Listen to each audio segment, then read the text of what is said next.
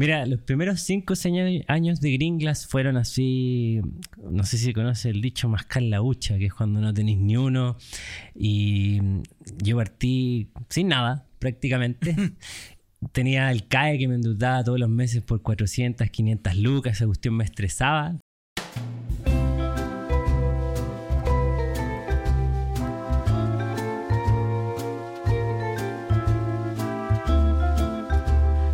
Están? Bienvenidos a un nuevo capítulo del podcast Con Peras y Finanzas. Hoy día les traigo un capítulo muy entretenido que vamos a mezclar finanzas personales con emprendimiento. De hecho, voy a ser muy sincero, esto lo van a ver probablemente este capítulo sale esta semana. eh, y yo y los que me siguen lo vieron en mis redes sociales, estoy pasando por un leve desorden financiero, quizás debido a que comencé a emprender, guagua, distintas cosas. Pero vamos a ver si acá pasan cosas similares en el mundo del emprendimiento. Estamos junto a Oski, fundador de Gringlas, de Hola, haciéndola Pancho. juntos. Y ¿Cómo no sé qué más. No, y eso principalmente, Gringlas haciéndola. Y, y tengo una otra razón social que es, es para las charlas, que a veces me invitan a hablar y. Oski Sí. Charlas. Oski ¿no? and Friends. se llama. Oski and Friends. Sí, Ah, sí, sí. Buena, buena. Sí. Mira qué interesante. Oye, partamos por, por los principios. ¿Quién, quién es Oski? Eh, Oscar, me imagino, obviamente. ¿Cómo nació este mundo de- de- del emprendimiento y Ujú. de empezar a hacer cosas en las redes sociales también para que te conozcan los que no te conocen todavía? Bueno, hola, los que no me conocen, me llamo Oscar Muñoz, tengo 33 años. Partí una empresa que igual es conocida en Chile, que se llama Gringlas. Hacemos vasos de botellas de vidrio. Eso lo partí el 2009, a los 18 años, sin nada de experiencia en educación financiera. Y ahí les puedo contar todos los desastres financieros que, pasamos con Gringlas. Hoy día una empresa más consolidada, una marca que ya funciona súper bien. Y por el 2014 partí haciéndola.com, que es un blog. Eh, Partió como un blog under de emprendimiento. Luego fue la primera agencia de e-commerce Shopify en Chile. Lanzamos más de 600 proyectos de e-commerce. Y hoy día estamos principalmente dedicados a eh, educación en e-commerce, a como venta online, a crear O sea, sitios. si yo quisiera vender vasos, tazas y poleras de pera y Lo finanzas. que queráis ¿contigo? vender online, nosotros te enseñamos a hacer Mira, los hay que- anuncios, hay que a montar la cuenta- tienda y todo. Bueno, ahí para los que están, yo estoy hablando aquí a los chicos del podcast, porque hace rato que tenemos el sueño de. ¿A quién no le gustaría comprar una polera de, de pera? Dejen en los vasos. comentarios, dejen en los comentarios para ver si armamos un Shopify o un vasito de Unos pera. vasos de pera y finanzas. Eso, para tomarse su poleras. café mientras Sí, están viendo. Un café podría tener un café con tu marca Sí, pera y finanzas. Sí, pues. Mira, pero bueno, ya. Entonces, e- en esa está ahí. Sí. Y me gustó lo que dijiste. que ahí quiero al tiro el- la llaga en la herida inicial, pero. ¿Qué pasó con Green Class al principio? No sé si se puede contar porque Todo lo que queráis. La, la historia de Gringlas. Aparte de eso, hoy día más o menos es una empresa que cuánto factura, para que la gente Ujú, cache las proporciones de uno partido haciendo los vasos casi que en su... ¿Cómo, Sí. cómo está hoy día la empresa? Yo partí haciendo los vasos en un rincón de la casa de mis papás y como por 10 años trabajé en la casa de mis papás en un centro de reciclaje ilegal, metido en el barro, sin patente, colgado a la luz. Todo, todo, Todo lo que- todo todo flight. lo- Y hoy día Green Glass es una fábrica que funciona con paneles solares, tiene vehículo eléctrico, trabajan 33 personas y factura los últimos años en promedio 1.200, 1.300, 1.500 millones, lo que más ha facturado. Eso está como el nivel de Green Glass. Haciéndola, era una agencia de 25 personas, hoy día se chico, hoy día somos un equipo pequeño de 6 personas. Y, y eso es más o menos el, el nivel Que de... Todo el mundo digital, agencia, yo creo que todo le ha pegado duro la pandemia. y Pegó lo duro la pandemia y fue una decisión súper difícil, fue una decisión igual financiera porque la- nuestra principal línea de negocio era la que más tenía gente y, y, y estábamos a unas pérdidas brutales, entonces ahí se tomó esa difícil decisión. Mira, Eso es más o menos el nivel de, de Green Glass y haciendo la idea. ahora sí, cuéntanos entonces los, los ranazos, los primeros ranazos, Los que ranazos. mucha gente emprendiendo eh, que está con su luquita, porque típico que uno dice, oye, ya estoy chato, chao jefe, Sí. quiero emprender porque ahí voy a hacer mi libertad, voy a trabajar para mi propio sueño, que eso es lo que nos pasa mucho cuando emprenden. ¿Cuáles son los desafíos? ¿Qué pasó? Mira, los primeros cinco años de Gringlas fueron así, no sé si conoces el dicho mascar la hucha, que es cuando no tenéis ni uno. Y yo partí sin nada, prácticamente. Tenía el CAE que me endeudaba todos los meses por 400, 500 lucas, esa cuestión me estresaba porque yo por Ah, el año... CAE era caro. El. CAE era caro pues, en su momento y más encima te cobraban... Me imagino que los CAE son de 30 lucas, ¿no? No, no, no, no. O sea, el, el CAE me costaba 100 cuando lo empecé a, pagar, pero yo tenía consciente que la universidad me costaba eso, ¿cachai? Ah. Entonces, de muy chico, yo a los 18 decía, ¿cómo genero 400 lucas de rentabilidad? Imposible, estudiando tiempo casi completo. ¿Qué estudiaste? Yo estudié ingeniería comercial. Eh, estudiando tiempo completo, bueno, tenía que trabajar, ver los proveedores. Bueno, y empecé esta pequeña empresa Gringlas. Y en esos tiempos no existía el marketing digital, tenía que ir a pararte 18 años, o sea, lo hiciste mientras estudiaba. Mientras estudiaba, entonces, bueno, yo tenía que llegar a las clases, rendir en las pruebas, y las pruebas no eran fáciles a veces, y eh, puta, tenía que ayudar a mi familia. En mi familia tuvimos grandes problemas financieros. De ahí yo hecho que tengo como, no sé si trauma, pero tengo una versión gigante como a que te quede la cagada en la vida. A mí, del 2008, mis papás tenían su, su emprendimiento, mi mamá hacía artesanía y le iba bien. ya veo de dónde viene el, Yo de niño trabajo el vidrio, Pancho. Yo los 5 o 6 años que trabajo armando collares, eh, puliendo vidrio, puliendo fierro. Siempre vi, mi, mi mamá es muy... mis papás no tienen título ni nada. armaron esta empresa que se llama Calypso y empezaron a, hacer artesanía. Y, y, de niño toda mi familia trabajábamos haciendo oh, artesanía. para ti fue como... Para mí era como... A mí cuando alguien me preguntó, oye, ¿me puedes cortar una botella para hacer un vaso? Y dije, ¡pum! Aquí voy a emprender, ¿cachai? Y la corté con una galleta para cortar cerámica que no tiene nada que ver con lo que hacía mi mamá. y ahí me fui armando, postulamos un Cercotec y un Cercotec a mí me cambió la vida. Ahí, ahí te puedo eh, cuéntanos un poquito del Cercotec porque, porque hay mucha gente que se pierde esta oportunidad que son, es plata gratis, ¿verdad? Bueno, es, plata relativamente gratis porque igual uno tiene que poner, pero sí, digamos que es gratis porque, puta, hoy día Chile es uno de los mejores países que hay para emprender, es como de los que mayor tiene infraestructura, tanto en mentores como en redes y sobre todo en fondos concursables, tanto privados como públicos. Yo los primeros, como te decía, los primeros años de Green Glass, con palos y piedras, con, un colaborador que había cruzado la frontera sin papeles, ilegal, que no era contratable, ¿cachai? Era yo endeudándome, mi familia colapsando, que íbamos a perder la casa, nos cortaban la luz, nos iban a embargar, ¿cachai? era, era un lugar de bien... Era medio ilegal. Eh, y también todo era medio ilegal y, no sabís, ¿cachai? Entonces era... era era un caos mi vida en ese tiempo. Las pruebas difíciles, me iban a echar de la U, iba a quedar con la deuda al CAE, como decía, no iban a quitar la casa. Entonces, vivía, vivía una vulnerabilidad financiera eh, bien anormal. Yo veía a todos mis compañeros tranquilos, tirados en el pasto, tomando cerveza. Yo no tenía un segundo para parar de trabajar. Yo tenía que recibir los llamados de clientes, ir a recorrer todo Santiago, San Miguel. ¿Tú ibas a dejar los vasos? Yo iba a dejar todos los vasos porque no tenía. En esos tiempos el país no era pro emprendimiento ni emprendimiento friendly. Como no tenía contrato, no tenía patrimonio, no tenía nada, yo iba a los bancos, nadie me abría cuenta. Entonces y necesitaba financiarme algunas veces cuando mis papás a veces me pedían plata. Y yo no tenía con el flujo caja de mi negocio, que eran 500 lucas, 200 lucas al mes, con Gringlas, y por varios años, no me daba para nada, ¿cachai? Me daba para netear, comprarme comida, pagar un par de botellas, pagarle al David, que era el que me ayudaba. Y chucha, ¿y qué fue lo que hice en ese momento? Bueno, abrí cuenta universitaria como con cinco bancos. Entonces me daban líneas de crédito de 200 lucas, de 150 lucas eh, y tarjetas de crédito de eso. Y a veces eh, puta, nos iban a quitar la casa porque había que pagar el dividendo y llegaba a la Bueno, yo metía todo eso y para mí, en ese momento, no sé, poder endeudarme por dos palos.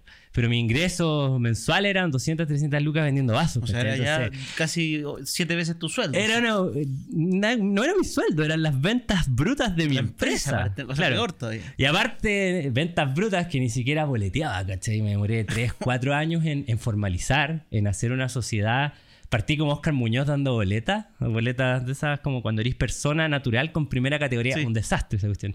Hoy día la gente que está en la casa, la mayoría lo más cómodo hacer un SPA, ojalá empresa en un día.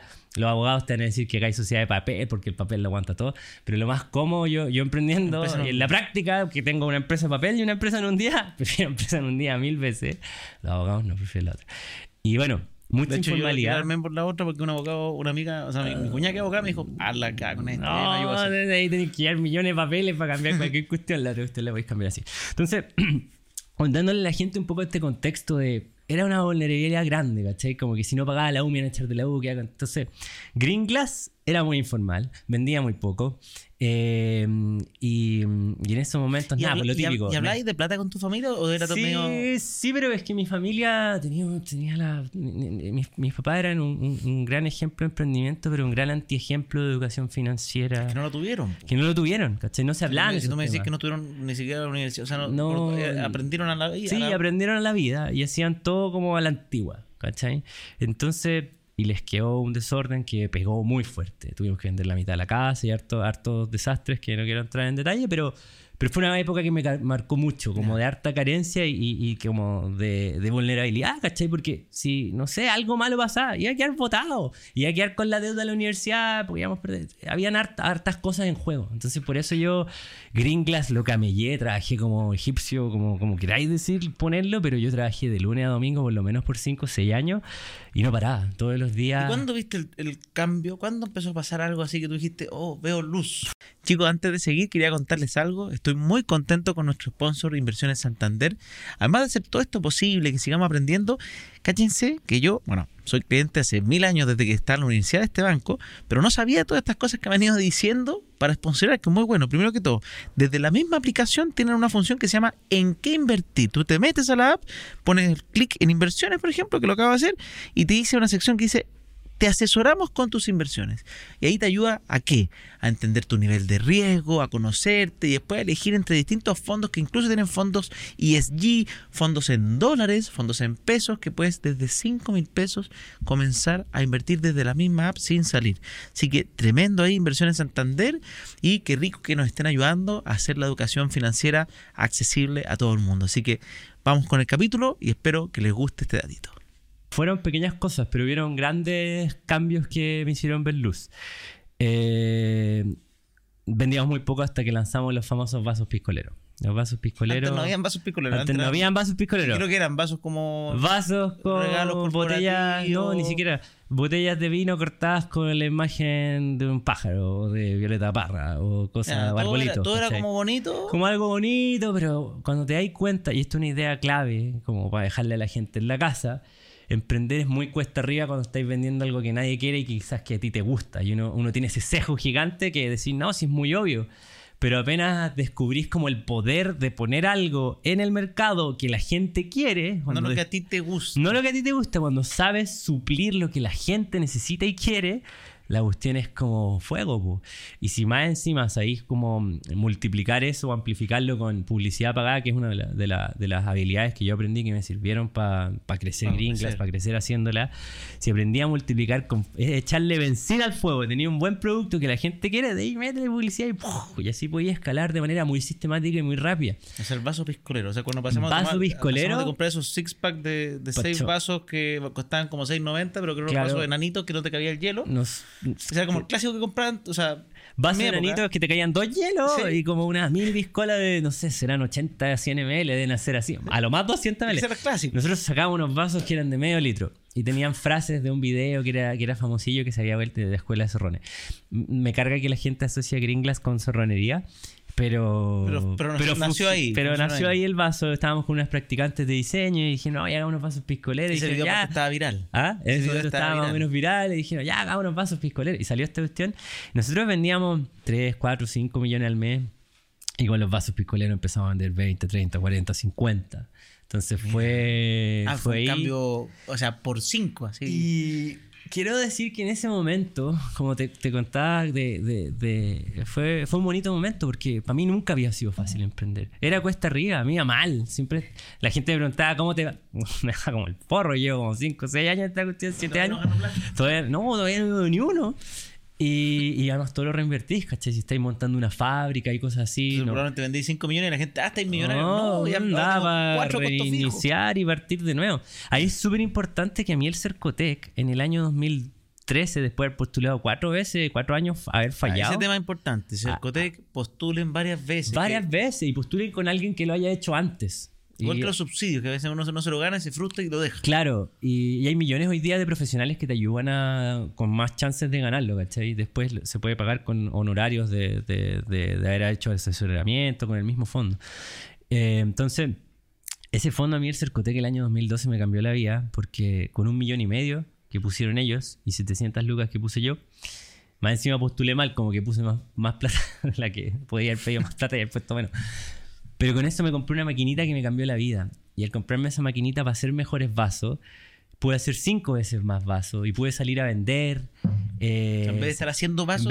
porque yo estaba haciendo vasos todos los días, sábado, domingo en la mañana, me levanté a las 5 o 6 de la mañana, me acostaba muy tarde en la noche, las manos así de, estar ahí en la máquina todo el día, salir a despachar y todo el cuento. Entonces, ahí hay, una, hay un concepto financiero que es el valor del tiempo eh, y es saber delegar, ¿cachai? Y apenas uno puede costear a alguien que va a hacer una operación eh, que tú no necesariamente, tú puedes agregar más valor a la empresa gerenciando, vendiendo, desarrollando productos, las cosas las querís mejor, ¿cachai? No necesariamente yo cortando vasos, si yo hoy día estuviera cortando vasos en la empresa. tú sabés cortar vasos, pero eso se puede. Yo sé cortar vasos, sé pulir vasos, sé quemar vasos, sé, todo excepto serigrafiar. Serigrafiar lo, lo hago mal, porque es como el, proceso más especializado, que es ponerle la pintura alrededor del vaso. Pero ese es un concepto financiero súper importante que de repente los emprendedores no tienen como esta mentalidad de de que no, me va a salir muy caro una persona y me, queda más para mí, pero se quedan con negocios pequeños porque lo están capeando, lo están limitando a, lo que más, A, su tiempo y lo que más le acomoda a ellos. Y, y, siempre, y lo digo hasta hoy, hoy día a mí me da rabia ver emprendedores que tienen buenos productos, pero que se, se cagan se cagan invirtiendo en mejores software, en un mejor local, en un mejor diseño, en un mejor packaging. Y son muy de mentalidad, no emprendimiento, así como, no, que ande, que me dé, la, la, la. Pero no están mirando en el futuro, que en el futuro va a ser más competitivo, las cosas van a ser más caras, van a haber más, personas en tu nicho. Y te lo digo, Pancho, porque llevo 15 años haciendo esto, asesorando emprendedores, y he visto locos que están muy cómodos, llega un loco que lo hace mejor y fueron. Y no aprendieron a, a, competir, ¿cachai? Y fueron. Y eso igual es importante, tener esa mentalidad de estar construyendo el negocio todos los días. Entonces, esa maquinita y, y, como, los piscoleros. Y, ahí empezó La maquinita y los piscoleros. Y ahí empezamos a crecer. Y justo salí de la U, ¿cachai? O sea, fue como dos años después de haber salido de la U. Y dije, bueno, ahora que salí de la universidad tengo tiempo completo para esto, no voy a parar. O sea, si ahora fallo, 100% mi culpa, ya no tengo como este gran arrastre de tiempo de Lucas que era la universidad. Y mi cae, gracias a los piscoleros, ese año eh, fue la Navidad más fuerte de todas, en que nos demandan mucho nosotros en Navidad. Y dije, aquí hay una oportunidad para pagar toda mi deuda universitaria, como este gran miedo que tenía. Y el 2017 había salido un año después de la U y pagué en efectivo todo el CAE así. Qué buena. Y grabé el momento en que lo pagué y para mí fue muy simbólico porque yo en la U era el weón raro, el que llegaba tarde a clase, el que hacía las preguntas incómodas a los profes de, oye, esto no me sirve, no está actualizado. Yo era muy crítico, ¿cachai? Nada de lo que me enseñaban ahí en marketing, en recursos humanos, nada me servía. Lo único que me sirvió, perdón, universidad por eso, pero lo que más me sirvió fue eh, contabilidad y finanzas. Fueron los ramos que yo más aprecié. Contabilidad, finanzas, Photoshop y mm, yoga y escala de muro. Eran como los, los ramos que no tenían que ver con la carrera. Pero contabilidad y finanzas me enseñaron mucho. El resto era puro parafraseo y lo encuentro igual. Siempre lo critico a las universidades. Hoy día sé que es, es, difícil llegar a una universidad, claro, renovar los profes y todo el cuento. Es difícil administrar algo así, pero siempre lo voy a criticar, puede ser mucho mejor. Y ese fue mi, mi gran dolor, era que yo pagaba por esto, no me gustaba el servicio, no me servía lo que estaba estudiando para lo que yo necesitaba y, y siempre me criticaron, fue el bicho raro en la universidad. Entonces cuando logré pagarla por mi propia cuenta, en tiempo récord porque nadie había llegado a ese banco, nadie había pagado un CAE en efectivo. Entonces igual fue... fue en ese momento tu familia ya estaba más ordenada? Está, o, tuviste que empezar a, apoyar? No, yo en los primeros 5 o 6 años fue full apoyo. Y yeah. Glass igual se expandió a lo largo de toda la casa y hoy día la casa, ya no está Green Glass ahí, pero quedó un gran espacio que hoy día mis papás, yo les pagaba un arriendo grande que con eso se arreglaron y se estabilizaron. Ah, tú le pagabas como arriendo sí, por, usar la casa. Arriendo, ya, perfecto. Un arriendo grandote que era igual el ingreso que cubría todas las necesidades básicas de la casa, ¿cachai? Y, y, con eso fue un gran Fue importante también porque hay gente que dice, ah, estuvo en la casa del papá, así cualquier. Sí, estuvo en la casa del papá. Estaba en la casa del papá y por gran razón no me iba porque era un apoyo para mi familia, ¿cachai? Mm. Y, y, nos expandimos a este centro, el 2017, los picoleros, nos expandimos a un centro de reciclaje ilegal en La Reina, en el barro, con containers reutilizados, y era una weá horrible. Colgaba la luz, sin patente, sin nada. Con, permiso del alcalde, del alcalde, estamos, estamos medio fregados, pero vamos a poner esto aquí. Puede traer a los niños a los colegios, le hacemos tours así de reciclaje y todo. Pero entonces era muy informal en ese momento. Y bueno, ya los últimos años, con, con la pandemia, el e-commerce se disparó. Empecé a vender cursos y, y ahí súper fuerte. Una, otra, otra razón financiera todo el dinero que he hecho en mi vida lo he apostado a mí mismo, ¿cachai? Lo he apostado en Green Glass y lo he apostado en haciéndola. en haciéndola en la pandemia los cursos explotaron, se generó un gran efectivo y todo eso, con eso compramos la fábrica, más los cyber de Gringlas, todo eso fue para la fábrica. Ah, mezclaste las empresas y haciéndola Sí, pero tenemos un crédito con mi otra empresa. Es súper loco, no le debo a nadie, pero a mi empresa. No, igual debo el hipotecario grande de, de la fábrica que compramos, eh, que es un, fue con un leasing financiero. Vamos, Hay gente que no sabe, pero se puede comprar con leasing financiero una propiedad. Mira, no así ¿cómo- como maquinaria, las propiedades también se pueden comprar con leasing financiero. Son a tiempos más cortos, Sí, eh, a 10, 12 La años. tasa un poco más alta, pero la podéis Sí. contar como gasto Sí. en el caso de la empresa. Sí. Eh, contablemente no sé si se puede contar cómo, habría que verlo ahí, pero, Ya. pero, pero no sé. Entonces, eh, pero claro, con, con esta cuestión, ahí mis papás quedaron mejor armados, nosotros nos fuimos, nos fuimos a una fábrica nueva y, y cerré una gran etapa en mi vida que era, que era esa gran est- inestabilidad familiar. ¿Y tus finanzas personales iban ordenaditas? ¿O, o cuando viste esta, esta de repente, oh, paso picolero, 20 millones, ah, sí, vamos. ¿Cómo, ¿Cómo fue? Finanzas personal era un desastre, como todo emprendedor, uno mezcla, sacáis plata de la empresa, como que tu cuenta es la plata, tu cuenta es la cuenta de la empresa. Ya, uno después hace eh, la cuenta de banco de la empresa, pero igual, ¿cachai? Usáis tarjeta de crédito para cualquier gasto personal. Yo no me pagaba sueldo. em, ¿No te pagáis sueldo? no. Eh, con Haciéndola recién me empecé a pagar un sueldo de 500 lucas el 2015, 2016. Pero como informal, ¿cachai? Re- recuerdo que después de 10 años creo que me empecé a imponer. ¿ya? Antes era así, ni siquiera era retiro. Como que ni- el contador, es que por mucho tiempo, mira, hasta el 2019, piensa, ya eran como 10 años de Gringlas. Hasta el 2019, Gringlas est- estaba facturando más o menos lo que facturamos ahora. Estaba superando O sea, el mil millón de dólares. Sí, mil millones. Eh, bueno, ese año fueron 900 y tantos netos. Pero el 2019 teníamos un desastre administrativo, tributario, financiero y laboral. Yo dejaba toda la administración a cargo de mi papá y yo me encargaba del producto y la venta. ¿Ya? Ya, tú decías, como lo mío es vender. Vender, lo mío. así que, oye viejo, ayúdame con ordenar esta cuestión, ¿cachai? La producción. Y yo decía, necesito que salgan 30 mil, Y tu 40 papá mil por- vasos. Tu papá por, por confianza, pero tampoco tenía un. Y mi papá por confianza, mi papá, estaba claro, tampoco, mi papá había tenido una fábrica de zapatos cuando era joven que quebró el año 90 Ah, cuando ya. llegaron los chinos. ahí el- De ahí trabajó con mi mamá. Entonces, pero mi papá, igual después de que pasaron 6 años, me empezó a ayudar. Como que me vio que el inglés empezó a ir mejor, me empezó a ayudar, ¿cachai? A la parte productiva. Eh, entonces, de ahí está 2019. Veo que, puta, nuestra. con- Teníamos una venezolana de 23 años que llevaba la administración, que no tenía idea de administración ni de ley chilena ni nada. Los estados de resultados, el intento de estado de resultados y de balance que habían eran en Excel. ¿ya? Entonces íbamos a hablar de el gran cagazo y cómo corregirlo. ¿Cachai? Buenas prácticas desde antes, porque si empezáis a construir una cuestión y, y no tenéis buenas bases, bueno, se empieza a desarmar. Cuesta porque tenés que caer. para atrás. Porque tenés que Entonces, eh, sí, pues hay que arreglar, hay que sanear un nivel de cagazo que era importante. Entonces, 2019 llegaron a haber 40 personas sin contrato y los contratos que habían eran de media plana. ¿Ya? Así como, hola, estás contratado. Hola, estás contratado y si es que tenías el contrato de media plana, ¿ya?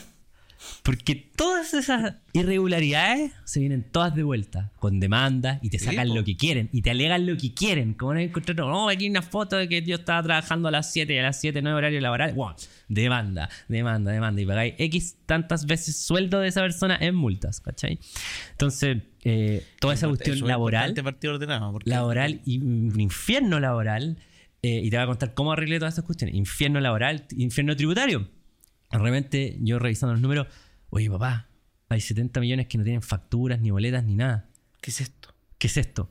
No, el maestro de la esquina que me trajo el cemento y la cuestión y le pagué un flete. Bueno, 70 palos en, en negro, así. Y dije, papá, pero no, tranquilo, voy a hacer una boleta. Puf. Boleta gigante, el servicio de impuesto interno al toque, la alarma. ¡Tii! ¿Qué pasó? ¿Qué pasó aquí? Bueno, y yo- Errores, errores que son hoy día, derechamente lo digo, son errores estúpidos que ojalá los que están ahí no cometan, no hagan ese tipo de prácticas. Eh, ahí vamos a hablar la solución a todos estos errores. Entonces, boletas así, ¿cachai?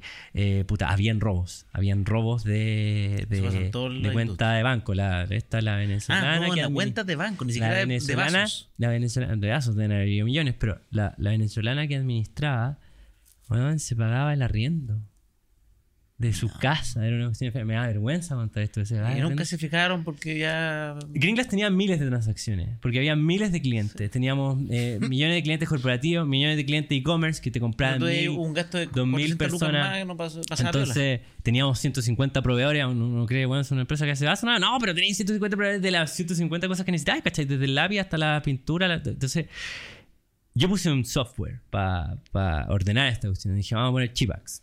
No sé si lo Sí, conocí. lo conozco, Ya. lo estoy usando para mi Ya. empresa. Chipax, eh, a todos los emprendedores que tienen hoy día un desastre financiero, que no separan las platas, que no se pagan sueldos, que eh, no hacen es un estado de resultado. Un estado de resultados es simplemente para la casa y es súper importante. Sumar, restar.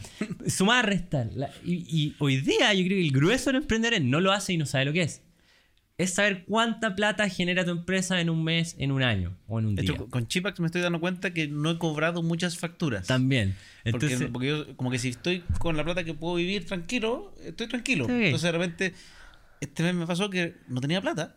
Y dije, ¿qué, ¿Qué pasa? Y de repente me empezó a meter. clientes por cobrar. Cliente por cobrar, cliente por cobrar, cliente por cobrar. Y dije, churra. ¿Y Y, después? aparte me sirve para decirle, porque de repente me dijeron, Pancho, el próximo año hay que pagar este turno de impuestos. Dije, pero es que no tengo esa plata. No. ¿Pero cómo? Eh, ah, y las cuentas por cobrar, me dijo, dinos las cuentas por cobrar porque se ponen como un... eh, Ahí no las tienes que pagar, si, si las tienes por cobrar, no tienes que pagar impuestos por eso. Sí, Sí, po. pagas impuestos por lo que realmente recibiste. No sabría, no soy experto en impuestos, No, pero, pero, Ahí, estoy- ahí le doy el tip. porque créame en el hombre. Si tenés cuenta por cobrar, tienes que decirle a tu, a tu tributario o tienes que informarla. Porque tú pagas impuestos por lo recibido. Si tú tienes una factura, impuestos internos presume que ya lo recibiste. Sí. Si tú no lo dices, paga los impuestos por eso. Si no lo recibiste, tú puedes decir, oye, esta cuenta por cobrar, entonces no, Ujú. no- la, la cobráis cuando te- la recibas. O sea, la pagáis cuando la recibas.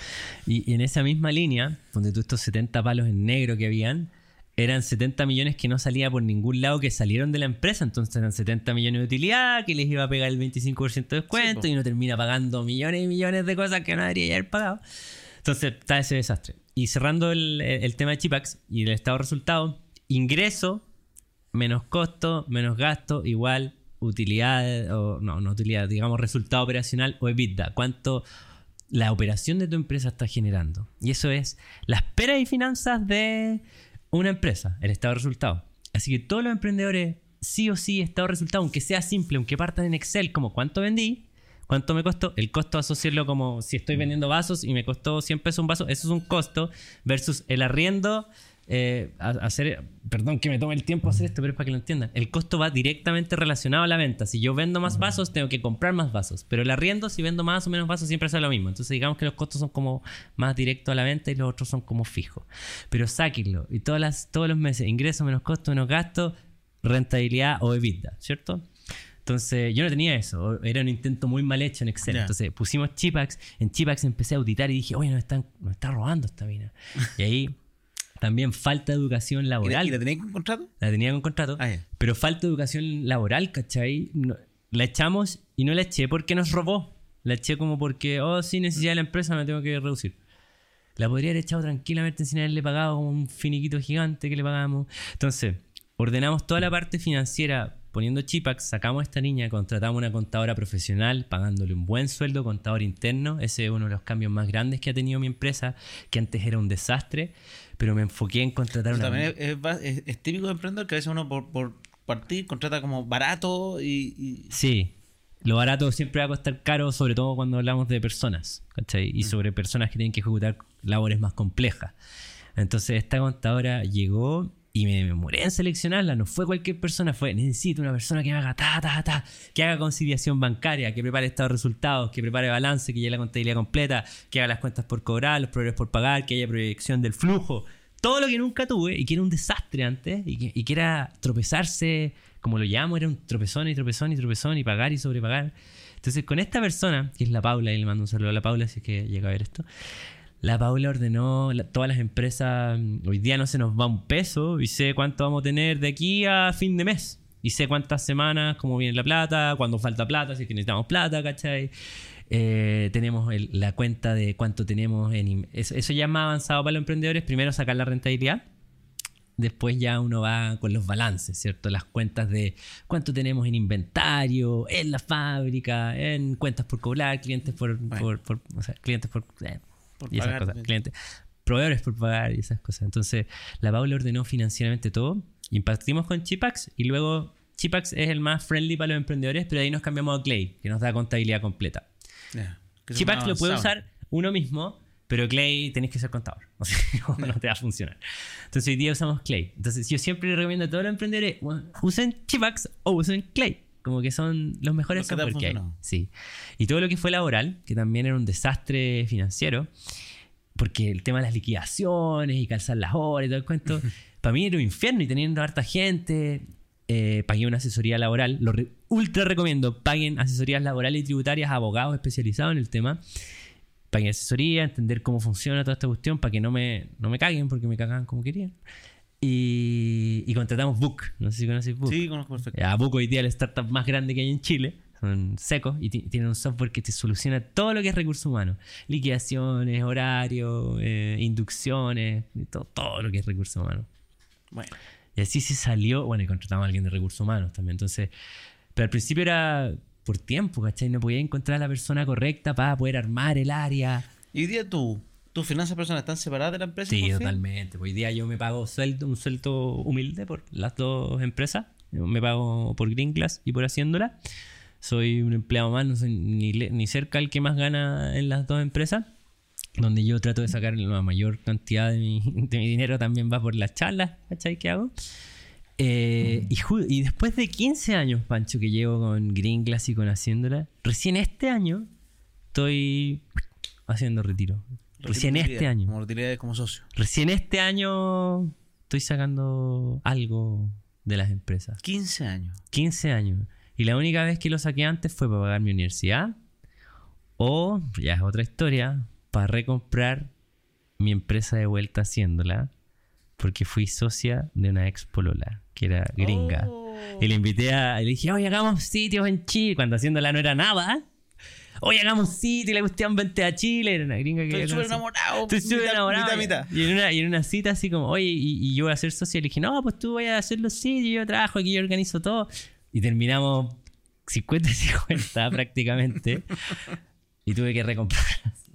La única vez que estoy retiro. Para pagar ¿Lo mi compraste a precio, a precio justo? Eh, yo diría que sí. Y me quería cobrar muy caro. No hicimos una valorización, pero en ese momento haciéndola estaba quebradísimo. Onda EBITDA menos negativo, menos 5 millones. No era tanto, pero eh, haciéndola estaba en un peor momento de la vida. Y logramos recomprarlo haciendo pequeños retiro de utilidad. Entonces, para esas dos veces y todo el resto, suena fuerte, pero todo el resto fue para construir lo que hay hoy día, ¿cachai? O sea, reinvertir, reinvertir, reinvertir. Mira, que uno lo todo. puede decir, así como cuando uno dice, oye, yo trabajo en un empleo, saco ahorros para invertir en Sí, acciones, lo que sí, sea, para sí. eventualmente, por ejemplo, uno de los invitados, Álvaro López, que venía a tres capítulos, él invirtió hasta ahora tiene un monto grande que puede vivir de dividendos de Sí. sus acciones. Le- por tu capítulo le escribí. Bueno, es una máquina. es una- Y en tu caso tú reinvertiste, pero en tu emprendimiento Sí. constantemente y hoy día, no decir que te puedes echar para atrás y hacer lo que queráis, pero ya en teoría ya tu emprendimiento genera lo suficiente para que tú puedas empezar a hacer retiros de dividendos de tu de, de ella misma. Mm, sí, sí, o sea, fue súper bonito que nosotros, la- para nosotros la cuarentena fue... ¿Tienes un- socios en No, no, solo en todas las cuestiones. Mira. Bueno, y mi socia, de ex socia Sí, haciéndola que tuve que recomprar la empresa. con- Eh, hoy día es primera vez en 15 años y en toda la pandemia pasaron muchas cosas, ¿cachai? Green Glass se tuvo que achicar, éramos 60, no, éramos 40, 50 en su momento y cuando empezó la pandemia nos fuimos a pique. Todos los ahorros que tenía dije, los voy a usar para liquidar bien a todas las personas. Porque después de mañana voy a quebrar y les voy a dar plata infinita. Entonces nos achicamos a 6, 5, 7 personas. Y después Ah, a volvimos a crecer. nivel. La pandemia crecimos a 65 personas con Green Glass. Porque el e-commerce funcionó mejor de lo Porque que el e-commerce era una locura. Se vendió 5 veces más lo que vendía en promedio. Yo, yo decía, bueno, no hay más botellas para hacer vaso. Y era una locura. Yo trataba, y no podíamos, por infraestructura no podíamos. El entrar entre la casa de mis papás y la cuestión era un desastre. Pero con, con todo eso de la pandemia, al Yo final. tengo harto Green Glass, pero ¿Ah? siempre yo tengo mucho como de regalo. Tengo Bueno. Green Glass de Capitaria, Green Bueno. De, de BA Capital. Ah, te han regalado, ya, Tengo bueno. como me re- de regalo. si- Siempre que voy a una empresa o, o- cierro un trato como de influencer, me dicen. Pancho, eres nuestro influencer, toma un regalo. Cuatro Green Glass más. Otro Green Glass más para coleccionar. Entonces, eh, igual es súper importante uno reinvierte para el futuro, para mejorar la maquinaria y sobre todo para mejorar la calidad de las personas que están contigo, ¿cachai? Si nosotros trabajábamos en el barro, en un lugar penca, que se nos cortaba la luz, todo era feo. Y día, puta, la fábrica en verdad la pueden ver en la página, es súper bonita, ¿cachai? Y, y todos estos años de cuarentena, weón, yo veía el estado de resultados y sanear de todo lo anterior, que era un gran desastre. Bueno, estado de resultados menos quizás 150, menos 200, menos 100. Dice, ¿qué pasa? Y, ¿Dónde pierdo todo? Y no, y de repente varios meses, que Gringlas igual tiene estacionalidad. Gringlas igual es difícil, tiene un pulso. Eh, en promedio, para que sepan, facturamos como 100 al mes. En promedio. Pero toda la primera parte del año es muy baja y tenemos costos de hoy día 90, ¿cachai? Y muchos meses, hay meses que, unos meses Hay meses que son de, bueno, 68 mil y nos si miré, nosotros publicamos el estado de resultados, lo hago para que la gente entienda cuánto cuesta ah, fabricar un vaso. Va a ser como una empresa abierta a la bolsa, pero sin estar a la bolsa. Mm, claro, eh, es para que entiendan cuánto es el costo real de fabricar esto. Y como para mostrar por qué Green es distinto. Porque hacemos donaciones. Nosotros hemos donado 170 millones de pesos más o menos como para reforestar, para los niños con cáncer. He hecho más, probablemente más para, para esas causas que para mí mismo con Green Y la cuestión es que... Em, eh, ponemos los estados de resultados, porque quiero educar a la gente y a los otros emprendedores, y, nos piden mucho en la universidad y todo el cuento, como para hacer trabajo, entonces publicamos eso, ¿cachai? Sale cuánto se paga eh, de sueldos, cuánto se paga impuestos, el nivel de deuda que tenemos, que es una deuda con Haciéndola y con, el banco por el leasing, ¿cachai? Entonces es como también para educar eh, en ese sentido. Ser como las memorias que hacen la, Claro, como una memoria, pero se publica meme y se transparentan las donaciones y el estado de resultados. Y lo quiero auditar claramente, vamos a usar KPMG como para auditarlo para que sea más creíble.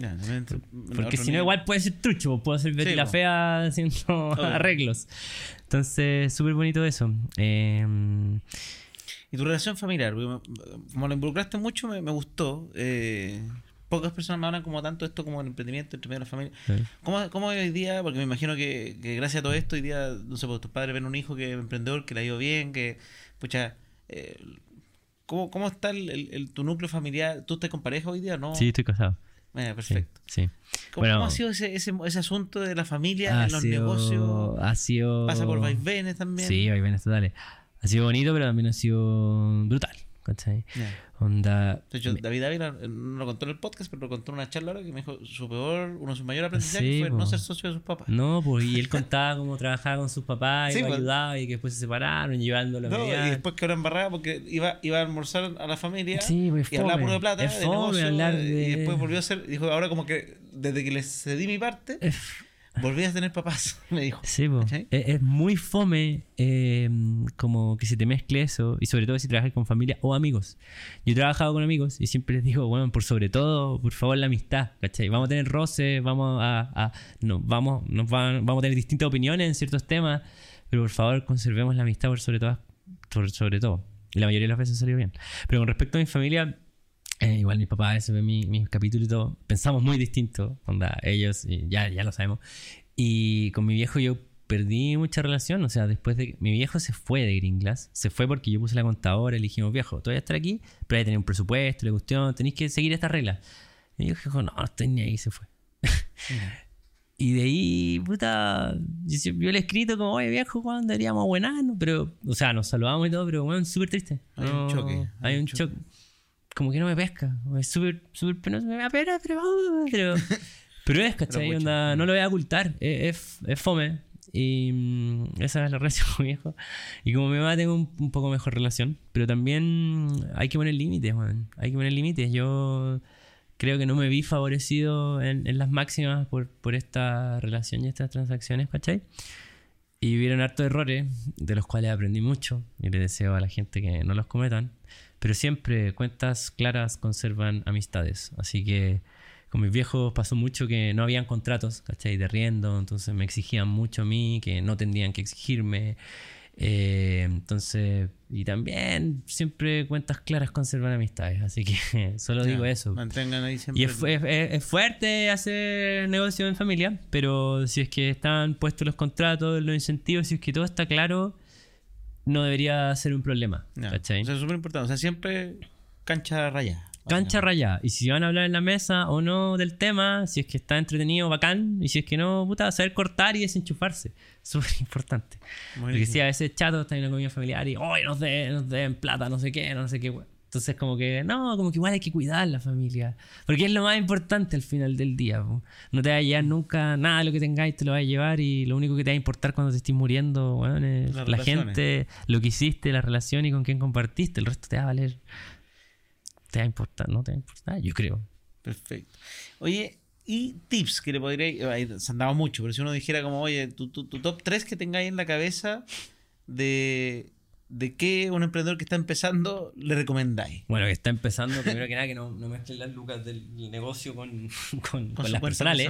Traten, de, traten de, de, pagarse un sueldo. Eh, aunque sea lo, chico. Lo, que salga, aunque sea chico, aunque sea el mínimo menos del mínimo. Traten de formalizar eso. Y de no. son cuentas totalmente separadas. ¿sí? Tratar siempre de vender y apuntar a rentabilidad, ¿cierto? Para que puedan pagar sueldo, crecer y contratar mejores gente y salir adelante. Pero sobre todo separar las lucas y hacer el estado de resultados. Ser consciente de que no porque no son ingenieros comerciales o industriales, no van a entender de si son diseñadores o si son cualquier cosa, porque es típica. Un diseñador, no, es, que, yo, yo, no, yo no veo números. Es que, claro, lo ve mi hermano o lo ve mi esposo, ¿cachai? El yo no veo números es, es una pendejada así con mucho cariño. Mm. No con ser pesado, pero el no veo números es, irresponsable, es, negligente no conocer los números de tu empresa.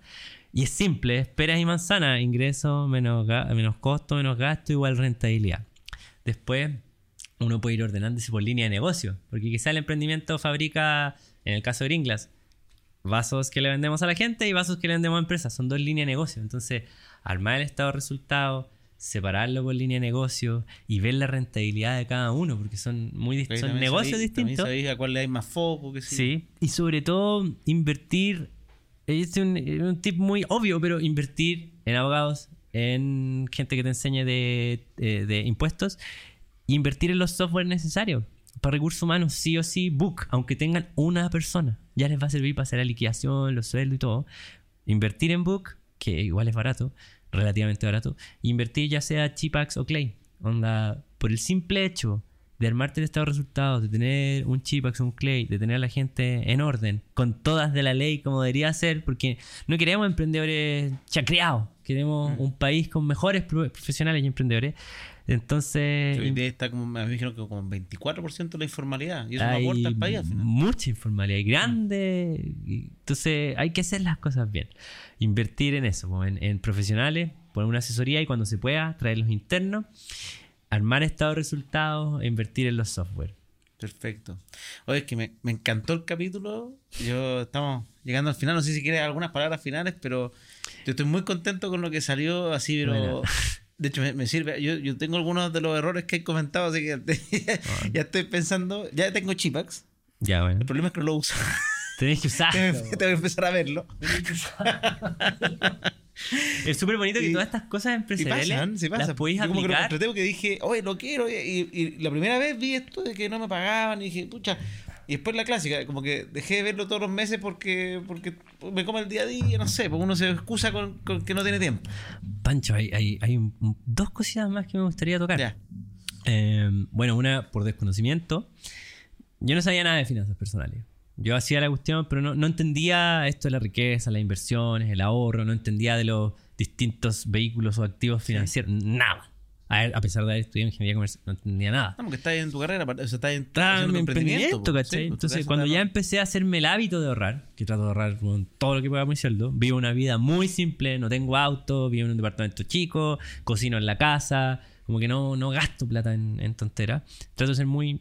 Y esas son mis preferencias. Eh, empecé a invertir en... Bueno, me leí un librito, a tú recomendáis Money de Tony Robbins, pero hay una, hay una versión simple que es muy buena para partir, que es el... Quebrantable. unbreakable. inquebrantable. la, versión de 200 páginas en vez de 600 la versión, 800. Eh, la versión para simple de finanzas personales. Entonces te hablan de todo el cuento de los ETF, de la bolsa, de las recesiones, de toda la cuestión y y entendí al final la magia del interés compuesto. Y nada, acercarse a Pancho Ackerman y a, los, a los influencers. Yo le tomé un cursito al, Nico Palacio en vivo y como que caché mejor. Y ahí empecé a invertir en Fintual. Eh, conocí al, a este, al Giovanni Perele, que es amigo que tú lo invitaste acá. Ah, Buena, buena. Giovanni lo conocí el 19 y me empecé a invertir en inmobiliario con, con- por consejo de Giovanni. Invirtiendo. Claro, ahí está con su médico invirtiendo. Sí. Eh, entonces, y ahí uno empieza a diversificar, caché un poco las criptomonedas que no entiendo mucho. Y ahora por el, por el Álvaro, subiendo. y ahora por el Álvaro conocí, o sea, había escuchado de Tri, pero ahora por el Álvaro me doy cuenta de, oye, pero el Banco Chile da buenos dividendos, po. Entonces, comprar en acciones chilenas, los ETF y, y acercarse a este mundo de finanzas que hoy día somos súper guasos en promedio poblacional. Sí, Entonces queda, o sea, en Chile menos del 3% invierte en bolsa, o sea, muy, muy queda pocos. mucho camino. Entonces, por ese lado, conocer ese mundo, y recomendaba este libro de Tony Robbins, y si no, Compré Finanzas de Pancho Ackerman. Y también ordenarse, ordenarse es súper importante. Y yo uso Notion. No sé si usáis Notion. No. Notion es un software, y le pregunté a la persona más inteligente que conozco en Chile, uno de los fundadores de Fintual, oye, ¿qué es el- ¿cuál es el software que más te ha cambiado la vida? Notion. El 2019 usé Notion para ordenar todo. Es una cuestión en que ordenamos la empresa. Es como el Google Drive donde guardáis Sí. la- los archivos y las fotos. Es un gran desastre que nunca vaya a tener ordenado. Por muy, por muy máquina alemana que sea, siempre es un desastre. Sí, empecé a hacer carpetas, carpetas, tenía millones de carpetas en carpetas. Sí, Entonces, tengo hartos drives y siempre Entonces, digo, ah, voy a partir de ordenar y después tiro todo. todo. Notion lo tengo ordenado Gringlas, haciéndola, mis cosas. Y en Notion uno como que hace, es como tan amigable, entonces toda la parte de, le puse wealth, a pesar de que no tenga una riqueza importante, pero le puse la parte como de patrimonio riqueza. Entonces Personal. Notion personal. Entonces está separado por eh, bienes raíces, por acciones, por criptomoneda, por no sé qué. Entonces si te metís a bienes raíces, hay como, hay un, su par de cosas ahí. Y tú tenés que tener todos los contratos, la- los Sí, créditos. Entonces Ideal. es un papeleo gigante. Tenéis que tener las cuentas de los gastos comunes y las cuestiones y todas las cuestiones ordenadas. Entonces con Notion yo hoy día me meto y a cualquier lugar que vaya está todo respaldado. Está mi pasaporte respaldado, están los papeles de la empresa, están los contratos de arriendo, está la compra de la notaría de los departamentos, los están las ahí. promesas. Está todo ordenadísimo. ¿Es gratis? Eh, ¿O hay eh, tiene versión gratis, pero la versión pagada debe costar 8 dólares y, Ah. Y funciona. y funciona increíble. Entonces, por ordenar toda la vida, está Notion. Perfecto. Eso. Buenísimo. Con eso, espero que les haya gustado este capítulo. Déjenme en los comentarios, como siempre. Suscríbanse para que vayan recibiendo las notificaciones de estos capítulos. Pero escríbanme si les gustó este tipo de invitados. ¿Les gustaría más emprendedores? ¿Les gustaría que tengamos una temática así como que de repente un capítulo, un fundador de un banco, otro capítulo, un emprendedor, otro capítulo, una persona cualquiera que veamos cómo están sus finanzas y otro capítulo quizás un famoso? ¿ah? ¿Qué? Para la colección. Para la- Buena, esta edición especial, qué bonito. Muchas gracias. Yo no, no traje el libro. oh. No. De hecho, lo, lo voy a pedir a Zigzag que me auspicie con un libro por invitado. Se me ocurrió hoy día cuando estaba ahí. Ahora se me ocurrió. Ah. Como que dije, oh, deberíamos de hacer como en cada capítulo, un- ¿cómo nos voy a regalar un libro para finanzas? ¿Ah? Vamos a abrirlo, mira, me está Es una edición la, la especial, muy divertida. Ese no se puede. ah, ahí anda. Ahí, ahí, ahí, eso, ahí, ahí, ¿Este? ahí. Ah, mira, tú la- Soy, acá, ya lo vi. Eso, la- eso. las cajas- Ah, sí. Ah, ya. Son- son. No, era fácil. Yo, yo estaba medio enredado solo.